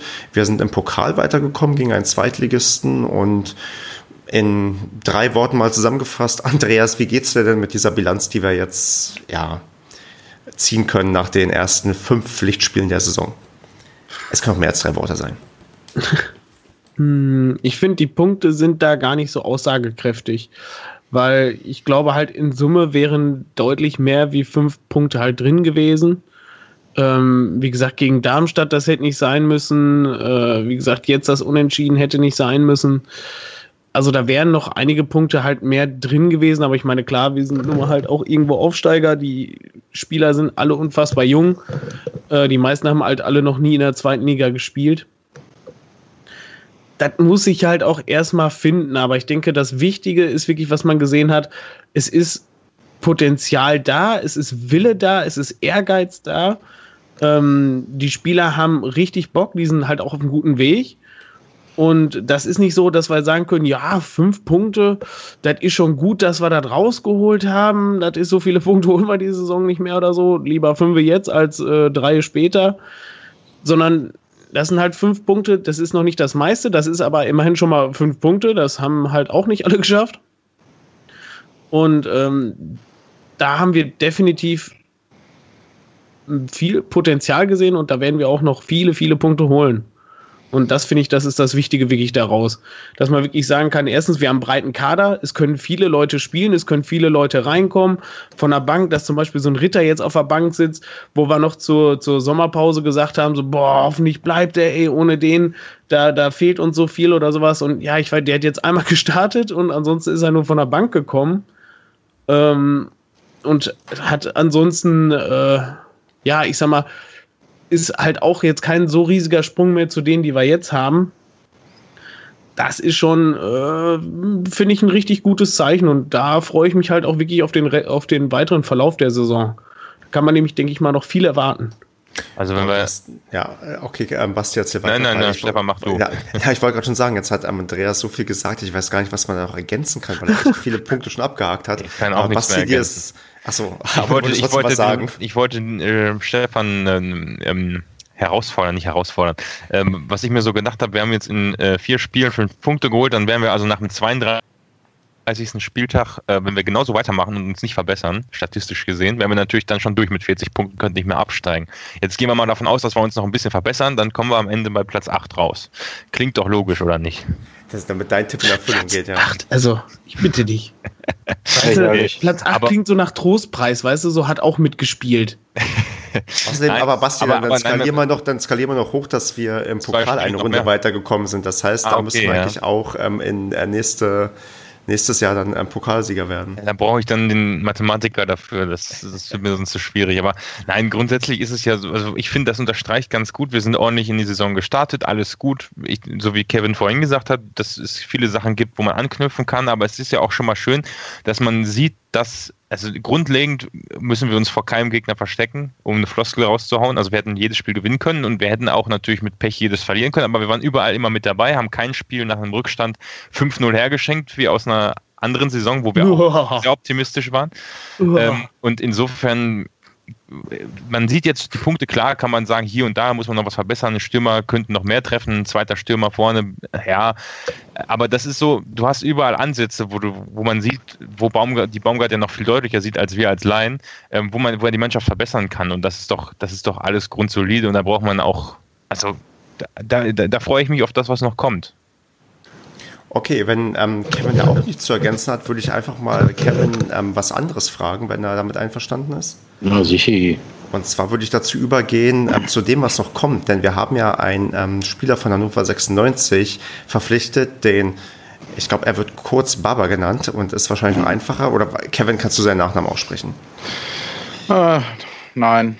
Baba Gaguye. Ja. Dann wir einfach mal den, äh, der Baba, der ist ähm, der nächste Stürmer, den wir uns geholt haben. Und das ist ja vielleicht so ein Ding, wo wir A, einen Punkt haben, auf den wir uns freuen und B, wo wir mal darüber diskutieren müssen, dass wir echt viele Offensive geholt haben in der letzten Zeit und irgendwie nach wie vor holen und immer noch nicht richtig ja, gefunden haben, wer quasi ja, ge gefühlt wird immer vom Srebenia-Satz gesprochen. Ähm, ist das wirklich so? Suchen wir noch einen Srebenia-Satz? Brauchen wir noch einen Srebenia-Satz? Ist da das jetzt, den wir jetzt gefunden haben? Wie ist denn dein Blick auf die ganze, sagen wir mal, Stürmerfrage, die sich bei uns anscheinend auftut? Weil gefühlt ist es der, die einzige Position, auf der die ganze Zeit Handlungsbedarf bestand. Mhm. Ja, sollte, kann man das Gefühl bekommen auf jeden Fall. Ne? Die Fluktuation ist jetzt doch schon höher jetzt da einiges versucht. Ähm, ist halt schwer zu beurteilen. Ich glaube, dass das halt verkehrt ist, es als äh, so zu betiteln, dass man einen Nachfolger für Sreveni finden will, muss, soll, kann. ähm, das wird das, das äh, da kann wird keiner gerecht werden. Also den Typen, das gibt es halt nicht nur einmal, klar, aber den gibt es nicht so oft und der hat hier halt eine super Hinrunde gespielt. Wer weiß, wie er jetzt spielen würde.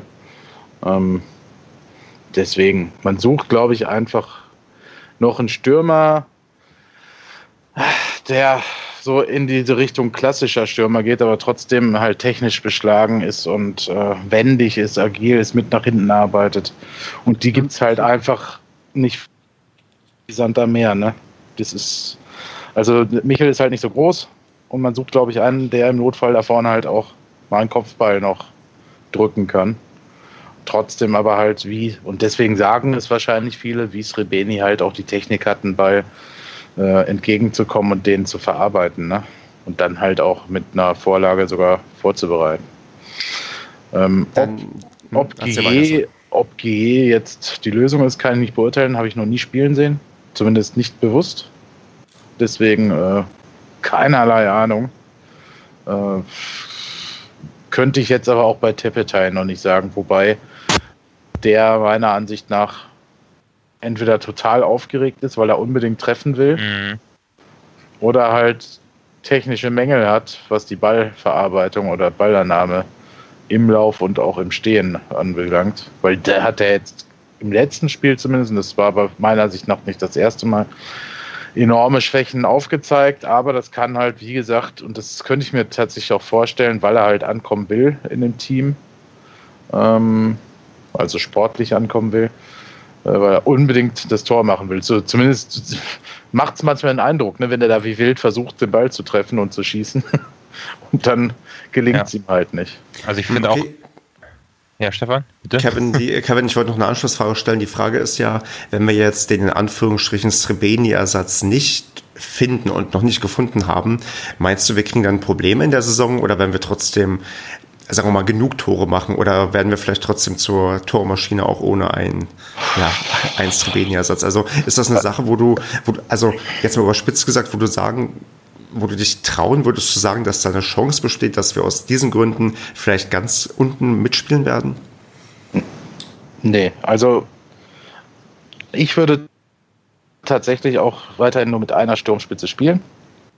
Ähm, zumindest ist variabel gehalten. Es ist, vari ist, es, oh, ist es gut, wenn man es variabel gestalten kann, das ist mir schon klar. Äh, bestimmte Gegner äh, bieten, da bietet es sich auch an, dann äh, mit zwei Stürmern zu agieren, aber ich finde halt, dass wir sehr viele schnelle, technisch beschlagene Flügelspieler haben, Mittelfeldspieler haben und auch Stürmer haben, die in der Kombination genug Tore schießen werden in der Saison. Das wird sich wieder sehr gut verteilen. Das hat es auch in der letzten Saison. Und das ist ja unsere Stärke gewesen. Ne? Ich finde, ähm, man sollte nicht auf Teufel komm raus dafür sorgen wollen, dass unsere Stürmer halt wie blöde die Dinger reinballern. Natürlich hast du letztes Jahr mit Michel und Srebeni insgesamt, wie viele Tore waren es? Äh, über die Saison gesehen, über 30. 230 ungefähr. Ja, irgendwie so, 230 und 55 Vorlagen. Ähm, nein, aber äh, wir haben einen Marlon Ritter, wenn der in Form kommen muss noch, klar. Wir haben Ben Zulinski, den ich vorhin erwähnt habe. Äh, Jimmy, der ist jetzt nicht unbedingt torgefährlich. Oder kein, ja, für Vorlagen immer gut. Für Vorlagen immer gut. Also was ich sagen will, das, und dann Clement halt dahinter und so weiter. Ne? Jasula ist, Kopf, ist auch gefährlich vom Tor. Ähm, wir haben da genug Leute. Ne? Selbst unsere Außenverteidiger schießen Tore. Äh, unsere Innenverteidiger schießen Tore. Also da ist mir nicht Angst und Bange, dass das ein Problem werden könnte. Es ist immer schön und ein Stürmer wird daran auch irgendwo gemessen. Aber gerade diese Mannschaft fand ich letztes Jahr so überzeugend, weil sie halt in der Gesamtheit Tore schießen konnte. Weil es da wirklich mal gestimmt hat, dass es egal ist, wer es macht, Hauptsache das Team trifft. Ne? Und ähm, die Fähigkeiten sind immer noch da, diese Spieler sind auch da und ich glaube, das wird sich auch über die Wochen wieder durchsetzen, dass da dann auch Siege bei rumkommen. Ich meine, Tore schießen sie jetzt schon wieder. Zwei Tore zu schießen ist ja nicht gerade schlecht. Aber ja, müssen halt dann. Es kommt auch wieder dazu, dass wir eins mehr schießen als der Gegner. Ich habe ja auch genug ge gefaselt und mich ja. verhaspelt. Ich, ich finde gerade, was du gerade angesprochen hast, auch mit dem Mittelfeld, wenn man da mal ein paar Saisons zurückguckt, da hatten wir vielleicht, naja, wir hatten Stürmer, die die gar keine Bälle bekommen haben, weil das Mittelfeld nicht existent war. Da haben wir dann immer gesagt, wir brauchen mal mhm. wieder jemanden wie Enes Alushi oder so. Kann ich mich zumindest noch daran erinnern, dass ich das mal gesagt habe vor zwei Jahren oder so.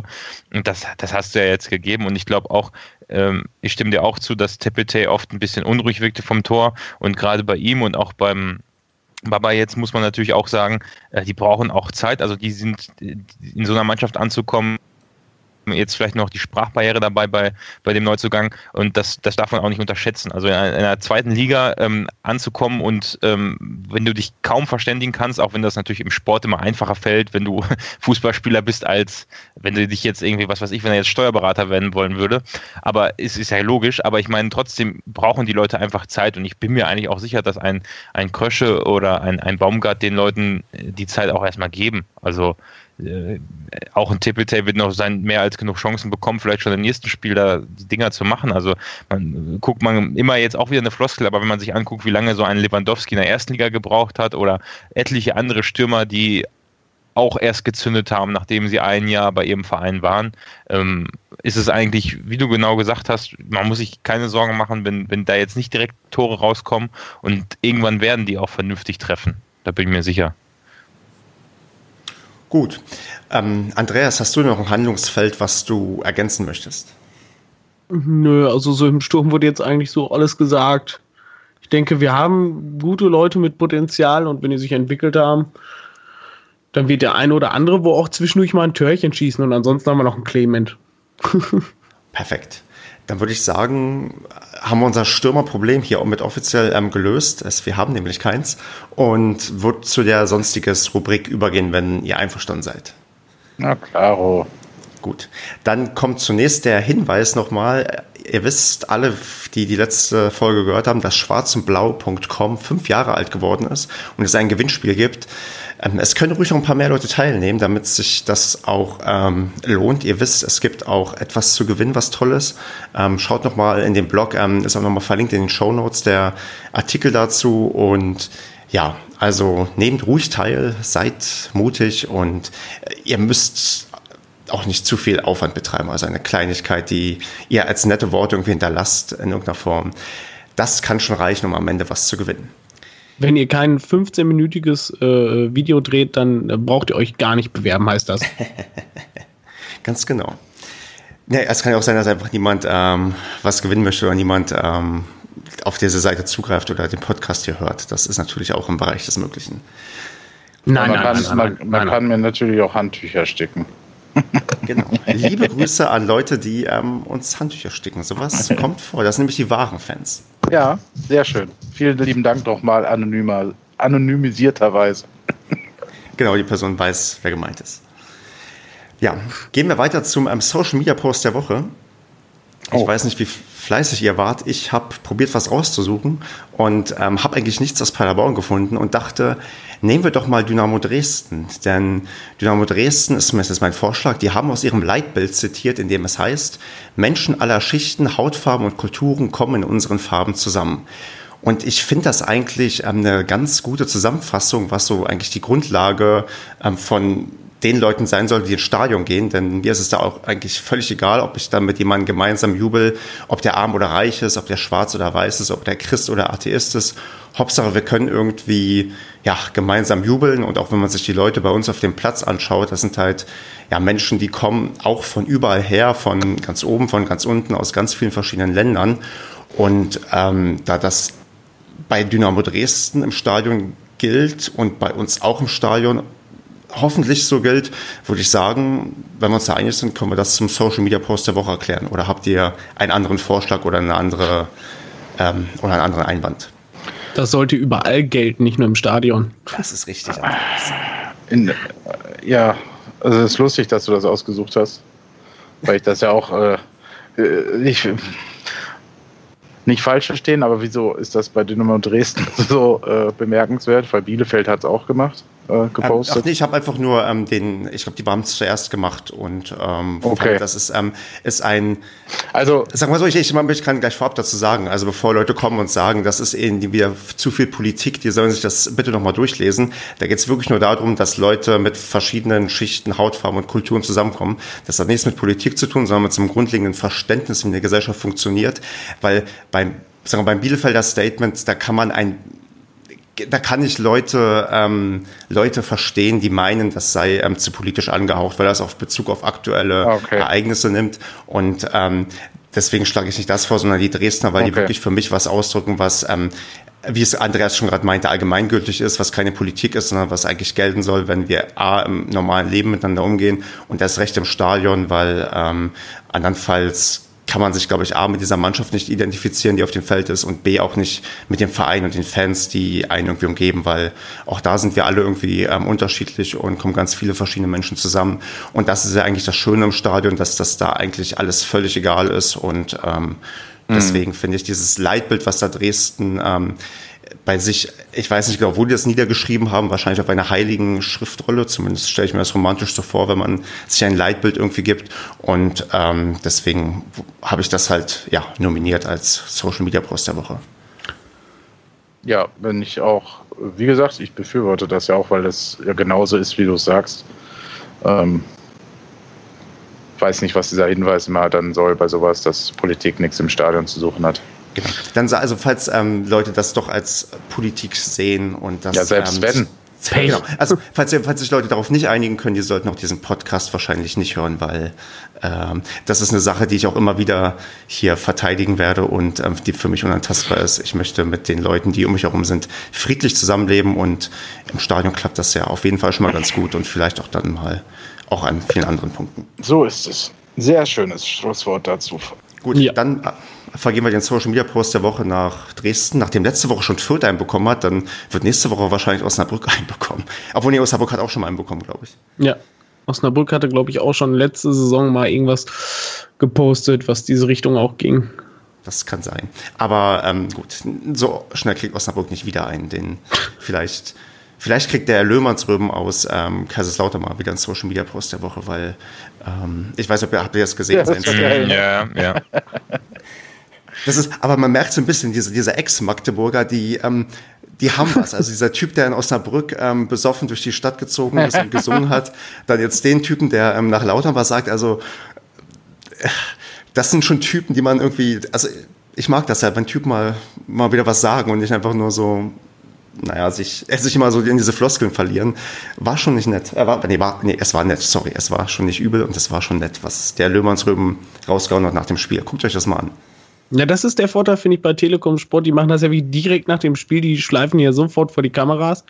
Äh, auch irgendwie in der Halbzeit, wenn die das immer noch so machen das, das finde ich halt gut, weißt du, weil die können dann halt nicht groß drüber nachdenken, sich nicht wieder dran erinnern, oh, was haben wir denn in unserer Schulung gelernt, sondern die hauen dann raus. Das finde ich eigentlich geil. Ich muss auch ehrlich gesagt sagen, dass mich das bei, und ich bin auch froh, dass ich jetzt, gut, gegen Köln werde ich auch keine Interviews hören, wenn ich in einem Stadion bin, aber das regt mich immer so auf, dass sie immer bei Sky 20 Minuten Werbung in 15 Minuten Pause packen und dann ähm, nach dem Spiel auch direkt abgeben und man irgendwie 30 Jahre warten muss, bis dann eine Zusammenfassung kommt und in der dann eine Stimme ist. Also das war halt dann auch erstaunlich, dass ich das sagen werde, aber jetzt rückblickend die letzte Drittligasaison mit Telekom Sport und ab und zu auch sehr ausführlichen Zusammenfassungen in, der, äh, in den öffentlich-rechtlichen, das war schon deutlich besser. Also ich weiß nicht, wie viele Interviews ich nach so einem Zwickau-Spiel oder so von, von, von Baumgart oder so bekommen habe oder auch direkt nach dem Spiel, dass man sich nach fünf bis zehn Minuten wirklich, also teilweise sogar eine Viertelstunde noch unterhalten hat mit Spielern ohne eine einzige Werbung dazwischen. Also ja. Hut ab. Mhm. Das war, das war echt, echt komisch, dass die zweite Liga so eine Mischung ist. Die erste Liga wird ja auch tot diskutiert in sämtlichen, da, da sitzt ja dann jeder mit seinem.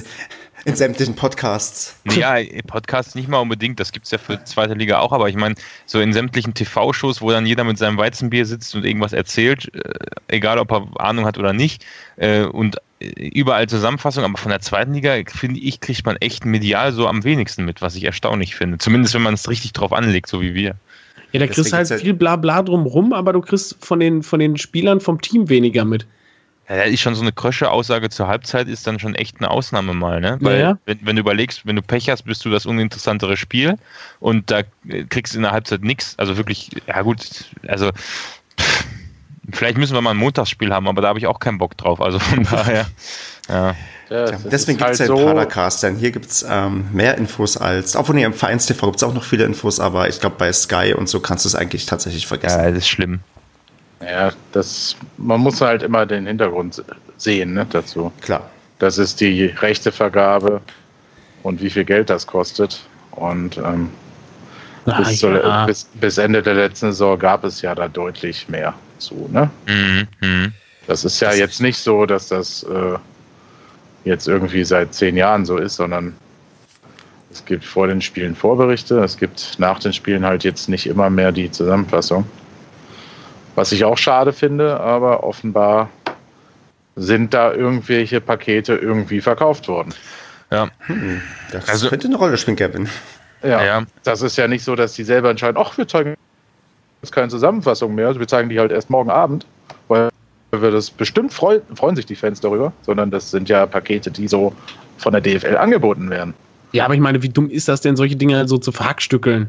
Ja, ja. mussten die, äh, Kartellamt hat was gesagt. Die haben gesagt, ihr dürft das noch nicht machen, dass nur ein alles bekommt. Und dann haben die die tatsächlich auf, aus diesem Grund, deswegen bringt ja Eurosport am Freitagabend das am Freitagabend Bundesligaspiel, weil die ähm, ja. Rechtevergabe nicht so monopolisiert werden darf. Und wenn ihr mich fragt, ganz persönlich, glaube ich, ähm, Sky wird in der Form auch ähm, nicht mehr lange überleben, weil A, komplett intransparentes Preismodell, weil man, man liest ja, man muss nur kündigen, anrufen, oft genug warten, dann kriegst du ein günstigeres Paket, man Natürlich. zahlt absurd viel und dann siehst du im ähm, Unterschied dazu der Zone, die sich halt in der ganzen Welt Rechte einkaufen, das super auch auf die Welt verteilen, von dem, wo sie es ausstrahlen und irgendwie dir für 10 Euro jeden Monat kündbar was anbieten und du kein Zweijahres ähm, Sky-Abo irgendwie abschließen musst. Also ich glaube tatsächlich, dass wir auf perspektivisch da eh nochmal, sagen wir mal, größere Umwälzungen erleben werden und Sky nicht mehr am Ende der einzige Sender sein wird oder der Hauptsender sein ja. wird, der uns die Bundesliga bringt. Aber es das ist, ist eine, solange es da keine Lösung gibt, also da möchte ich gar nicht, dass wir aufsteigen, sage ich jetzt mal ganz frech, weil wenn ich da acht Abos abschließen muss, aber das hat auch jeder schon gelesen in irgendwelchen Foren, aber da hat die einfach keinen Bock drauf, wenn wir dann Freitag spielen, dann musst du da ein Abo machen, spielen wir montags, brauchst du wieder was anderes. Ja. Hast du die Lösung, dass jedes Spiel hinfahren? Ja, das ist tatsächlich die Lösung. Ich habe mir auch Und wahrscheinlich sogar günstiger als ähm, die, die, das Abo abzuschließen. Ja, kommt drauf an, von wo du fährst. Ich glaube, wir beide haben da als nicht heimische Paderborner, zumindest vom da, wo wir uns die meiste Zeit aufhalten, generell immer sehr hohe Fahrtkosten, wenn man zu jedem ja, Spiel. Basti, bei dir wäre der Trick, ähm, dich als Student einzuschreiben und ein NRW-Ticket dir zu besorgen. Ja, ich bin Student, aber leider nicht in NRW. Das ist, Ach, verdammt. Da okay, passt sich der, der, ja. Aber gut, das ist vielleicht was für nach dem, nach dem Studium. Einfach einschreiben. Also, ja. also ich habe das in der Bundesliga-Saison so machen können. Da gab es ja auch viel in NRW und da habe ich noch in Nordrhein-Westfalen gewohnt. Da konnte ich mit meinem ähm, Semesterticket, obwohl ich nicht mehr so richtig ganz Student war, ähm, doch sehr gute Spiele mir anschauen. Mal gucken. Aber jetzt haben wir ja auch erstmal ein Spiel, was bei mir vor der Haustür liegt. Also von daher. Genau. Ja. Okay, Spiel vor der Haustür kommen wir gleich noch zu. Ähm, wir würden noch, ähm, wir hatten den DKMS-Hinweis hier reingeschrieben. War das Marco oder war das einer von euch? Ich nicht. Gut, das da kann Marco gewesen sein. Meldet. Ähm, Marco ähm, hat anscheinend, ähm, genau, ja, ich lese einfach mal vor, was er Ja, le lese es vor, das macht es genau. jetzt noch lustiger, wenn man weiß, dass, also nicht lustiger an sich, worum es geht, sondern wenn man weiß, dass Marco es reingeschrieben hat. Ja. Okay, ich zitiere. Marco schreibt folgendes. In der vorletzten Folge gab es den Wunsch seitens Marco, dass zum Heimspiel gegen Ingolstadt auch ein Feedback zum Typisierungsergebnis hätte geben können. Fehlt ein S. Ähm, wie wir jetzt gelernt haben, dauert es circa zwei Wochen, bis ein solches Ergebnis vorliegt. Ähm, das nehmen wir hiermit mal zur Kenntnis. Das heißt, wenn man sich typisieren lässt und man einen findet, der passt, dann merkt, wird das nach zwei Wochen anscheinend kommuniziert. Das ist dann wohl unser bildungstechnischer Auftrag, den wir ah, hier ähm, bringen können. Und sonst. Vielleicht kann Marco das ja in der nächsten Folge nochmal genau. ein bisschen ausführen. Das ist ja ein interessantes Thema. Genau, und sonst typisiert euch, weil es hilft auf jeden Fall, wenn man dann den quasi jemand findet, der passt, dem man dann ähm, ähm, eine Knochenmarkspende geben kann, dann ist das, glaube ich, auch eine extrem gute Sache. Wenn man Leben retten oder verlängern kann, ohne, ich sag mal, großen Aufwand, das ist, ich weiß nicht, da wird einem ja aus dem Rücken dann irgendwie ein bisschen was abgezapft. Äh, ich glaube, da kriegst du halt zwei Wochen wirst du für krank geschrieben, kriegst du sogar bezahlten Urlaub. Äh, was will man denn mehr? Ja, ich überlege gerade auch, kann man, dass noch der andere noch, noch, dass der andere noch gesund wird. Das wäre dann noch dann die, dass die Krone, wenn das auch noch klappen würde. Aber ja, okay. Ja klar, das, also das habe ich ja vorher, vorher gesagt, äh, dass man entweder ein Leben retten oder verlängern kann. Genau. Und dazu muss er halt noch nicht mal viel tun. Das ist also, ich finde, das ist, äh, sollte man machen. Gut, gehen wir über zu dem Spiel, was in der Nähe von ähm, Basti stattfindet, und zwar Köln gegen Paderborn. Wir haben zwar eine Länderspielpause, aber wir können jetzt schon tippen, wie hoch wir in Köln gewinnen werden. Ähm, Köln ist ja mit der einfachste Gegner der Liga, den man gerade haben kann. Ähm, ja, Basti, hau mal raus. Wie optimistisch bist du denn ähm, bezüglich des Auswärtsspiels in Köln? Ach ja, also ich kann, ich war, also an Kölner Spiele kann ich mich immer irgendwie nur positiv erinnern, obwohl ich gar kein einziges Ergebnis mehr im Kopf habe. Aber das kann auch vielleicht an dem damals, damals noch existenten Alkoholpegel liegen. Ähm, ich würde tatsächlich sagen, dass wir dieses Spiel ähm, 0 zu 1 gewinnen. Also ich bleibe dabei. Das wird, also ich glaube nicht, wenn wir gegen Köln 1 oder 2 0 in Rückstand geraten, dass wir dann nochmal so zurückkommen. Deswegen tippe ich für den Sieg auf ein 1 zu 0. Das wäre quasi wie damals, wo wir in der Aufstiegssaison in Köln gewonnen haben, wo Alban Meha ein direktes Freistoßtor verwandelt hat und wir auch uns 1 zu 0 zu Ende gezittert haben. Wir haben noch nie in Köln gezittert, immer nur gewonnen. okay, deswegen, Kevin, wie hoch gewinnen wir denn dann in Köln? 3 zu 1. Überraschend, alle können es nicht fassen und ab da rollt der Ball richtig durch die Stadien und die Angst geistert durch die Stadien. Ach, schön. Andreas, bietest du mehr? Ja, sicher. Ach so, jetzt echt. ja, was? Einfach aus Prinzip, ja. Ja, aus Knaller weiterhin durch, okay. Du hattest doch nur 4-1, oder nicht? Ich habe 3-1 gesagt. 3-1, ja, bitte. Also dann, also ich denke, Köln wird halt sehr selbstsicher auftreten äh, und werden dann sehr überrascht sein, wie effizient wir in diesem Spiel plötzlich dann vor das Tor kommen, in dem unser Neuzugang Gouillet und äh, Zolinski treffen werden und Michel natürlich auch nochmal und Hühne per Kopf und dann, ja, steht es halt plötzlich 4-0 und die können halt auch nichts mehr dran ändern. Ich, ich biete hier mal das Gegengewicht und sage, wir verlieren ähm, 2 zu 1 in Köln. Treffen oh. wir, ja, treffen tun wir trotzdem, aber ich sehe nicht, dass man gegen Köln ist halt unfair. Das ist halt ähm, die, die Mannschaft, die das Streichergebnis. Also ich glaube nicht, dass man sich gegen Köln viel ausrechnen kann und auch. In einem Spiel kann man jeden schlagen. Auch die Bayern? Ja, auch die Bayern. Okay. Dann äh, merke ich mir das für das Rückspiel gegen Köln, aber im Hinspiel verlieren wir 2 zu 1 und ähm, kommen damit aber auch klar. Ich werde auf jeden Fall da sein und ähm, Basti, du hoffentlich ich auch. Ich bin auch hundertprozentig da. Also, das ist, das ist sowas von sicher. Und das ist schon ein gutes Omen, oder nicht, oder? Weiß ich nicht, musst du sagen, wie gut Ja, ich weiß, jetzt, ich mache da, mach davon jetzt diese, ja, das weiß ich auch nicht, aber ich mache davon jetzt diese Saison abhängig. Wenn wir verlieren sollten, fahre ich gar nicht mehr. Wobei das natürlich bei dem Spiel ein Risiko sein könnte. Was ich interessant finde, ist, dass man halt in so einer Saison, ähm, ich meine, Köln ist ja auch das letzte Mal, äh, was sage ich denn auch, das letzte Mal, aber schon auch mit uns aufgestiegen. Und ähm, da war es dann ja in der Bundesliga so, dass das ein Gegner war, den man schlagen kann. Also sollten wir uns einfach vorstellen, dass wir schon in der Bundesliga spielen, falls wir das jemals wieder tun, und dass Köln also einer der Gegner ist, die man schlagen muss. Und dann funktioniert das doch auch. Das ist ein wundervolles Schlusswort, würde ich sagen. Und ähm, gucken, ob das funktioniert. Ähm, nächsten Padercast 133, der dann nach dem Spiel gegen Köln kommen wird. Außer uns fällt noch was super Geiles ein, was wir in der nächsten Woche machen können. Sonst gönnen wir uns, glaube ich, mal eine Länderspielpause und gucken den, was ist jetzt Nations League? Ja. Oh Gott, bitte nicht. Die geile neue Nations League, weil wo, wo, wo keiner versteht, wie dieser Wettbewerb überhaupt funktioniert. Ähm, die spielen halt erst auch so in Gruppen gegeneinander, in, in vier Abteilungen, äh, also in, in, in vier Listen mit jeweils, ich weiß nicht, äh, vier, fünf und sechs äh, Gruppen, äh, ich, drei bis sechs Mannschaften, glaube ich. Und ja, weiß ich nicht, die, die ersten vier der Liste A äh, spielen dann nachher in so einem äh, die Finals gegeneinander. Ja, die Also- anderen spielen irgendwie eine Abstiegsrunde oder so ein Schwachsinn, ne? Also Ja, ist, nee, ja. die letzten zwei äh, aus den jeweiligen Listen steigen ab. Ach so.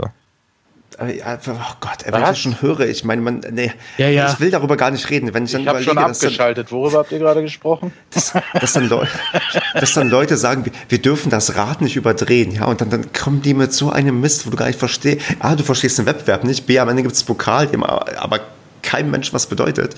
Und äh, nee. Vor allem halt in so einer Zeit, wo mich halt wirklich, äh, ich sag mal, Nationalmannschaft und sowas halt wirklich so maximal gar nicht interessiert irgendwie. Man überleg mal, die Bundesliga, da sind die, die haben zwei ähm, Spieltage hinter sich, ja, und das ist schon wieder eine scheiß Länderspielpause und denkst, mein Gott, wir wollen doch erstmal hier richtig mit Bundesliga anfangen und hier plötzlich hier gucken, wie wir ja, uns vom Weltmeister Frankreich abschießen. Ich frage mich auch, wer das geil findet. Also die Leute, die WM gucken, werden das doch sicher. Also kriegt man damit jetzt, vielleicht ist das das Ziel, kriegt man damit jetzt die Leute, die sagen, oh, ich gucke Fußball nur zur WM, Freundschaftsspiele in so einen Scheiß interessiert mich jetzt auch nichts oder Vorbereitungen, Quali oder so ein Shit. Äh, Und meint man jetzt, man kriegt die dahin, dass man das guckt? Glaube ich nicht. Also, wer, wer auch man das guckt, soll uns bitte beantworten, warum. Und, Wobei ähm, natürlich diese ganzen Sachen jetzt auch noch bei RTL läuft das doch, glaube ich, ne? Das kriegst du wahrscheinlich, also Länderspiel kriegt ja immer horrende Einschaltquoten. Die sind doch da immer bei den 8, 9, 10 Millionen dran oder so. Also rentiert sich das für die schon. ja, gib- ich will, ich, nee, Wenn ich schon RTL höre, ist bei mir schon der Ofen aus. ja, ähm, lass uns wieder, lass uns irgendein, irgendein ich, vielleicht soll ich noch ein Smalltalk-Thema zum Schluss anschneiden, damit wir ein persönliches Ende bekommen. Nein, Irgendwas Positives bitte. Haben die, haben die eigentlich immer noch diesen äh, Werbejingle, dieses Din Din Din Din? ist das nicht Sat 1? Nee, Nee, dieses- RTL-Ding da. Ach, scheiße. Du siehst, ich habe nicht mal, ich habe ja in Wiesbaden nicht mal einen Fernseher, von daher, stimmt, hast recht, das ist, Wo dann immer irgend so ein grenzdebiler Z-Promi in die Kamera blöde und scheel grinst. Mm, ja. Und dann irgendwie, mein RTL. das gibt's schon länger nicht mehr, glaube ich. echt? Nein. Das, Ja. wollen sie, das wollten sie nur, damit du dir das jetzt immer denkst, wenn sie das spielen. Ja. Komm, aber wir, wir haben da, wir sind noch mal so eine Gegenaktion starten, auch so mit und dann mein Padercast. Ja, können das wäre eine gute Idee. Absolut. Also wenn das einer von den Zuhörern als Jingle basteln könnte, bas- basteln könnte, der hätte auf Ewigkeiten, solange, wir, solange wir keine rechtlichen Probleme kriegen, äh, eine Erwähnung in jeder Folge verdienen. Also auf jeden die Chance, gute den Beutel zu gewinnen, ist groß. Also, genau, gute Chance auf den Preis für fünf Jahre Schwarz und Blau. Also, Leute, bastelt uns mal einen lustigen Jingle, wo ihr uns ähm, schön attraktiv, nett mit einem gängigen Melodie ins Ohr uns ähm, mein Padercast sagt. Oder das und von der Tagesschau finde ich auch episch. ja. Ich habe heute, ich habe heute mit einem Kollegen ähm, drüber sinniert, oder wir sind auf, auf ein Thema gekommen, und zwar ähm, die zehn unbeliebtesten Nachbarn aus irgendwelchen Sitcoms oder irgendwelchen Fernsehserien. Was? Güte, aber was denkt ihr denn nach auf der Arbeit? Also, nee, ich, habe ich hab irgendwie nur, ich habe einen Artikel gelesen, wo halt so, oder, oder einen Artikel angedeutet gesehen, verlinkt, wo es da stand, okay, da sind da stehen irgendwie die Top 10 der unbeliebtesten ähm, Film- oder, oder TV-Movie, nee, ich glaube, es waren TV-Serien-Nachbarn. Und ähm, Alter. da habe ich auch überlegt, stimmt, es gibt einige, die kommen irgendwie echt, ähm, die merkt man sich echt jetzt sehr unsympathisch. Zum Beispiel damals die Nachbarn von Alf. Ja, Trevor Ogmonic, ich wollte es gerade sagen. Großartig. Trevor und Ra Rachel Ogmonic. Richtig. Als Inbegriff der unsympathischen Nachbarn. Und äh, hier, ne? Äh, El Bandi, der, die Frau vom Nachbar, wie. Ah, ich Ach, die. Äh, Ach, wie heißt sie denn? Marci. Marci, genau. Ach ja, ist- so, äh, Man, schön. das ist das Ding, man, man, man denkt am ersten Moment, das ist ein Randthema und dann hat auch plötzlich jeder eine Meinung, weil jeder irgendwann eine scheiß Serie gesehen hat, wo gemerkt hat, oh, dieser Nachbar ist wirklich nervig. Ja, gibt's gar nicht. Hätte ich jetzt auf Anhieb noch niemals gedacht, dass mir überhaupt zwei einfallen. Tja. Okay, dann würde ich sagen, haben wir doch jetzt hier eine runde Sache draus gemacht. Ähm, all, euch allen eine schöne Länderspielpause genießt. Das Trash-Thema zum Schluss. Wie immer, wie immer. Ja. Genie genießt ähm, es und ähm, passt auf eure bösen Nachbarn auf. Bis dann. Ich weiß zwar nicht, was es da zu genießen gibt, aber bis dann. Wir freuen uns, dass es wieder weitergeht bald. Tschüss. Tschüss. Ciao.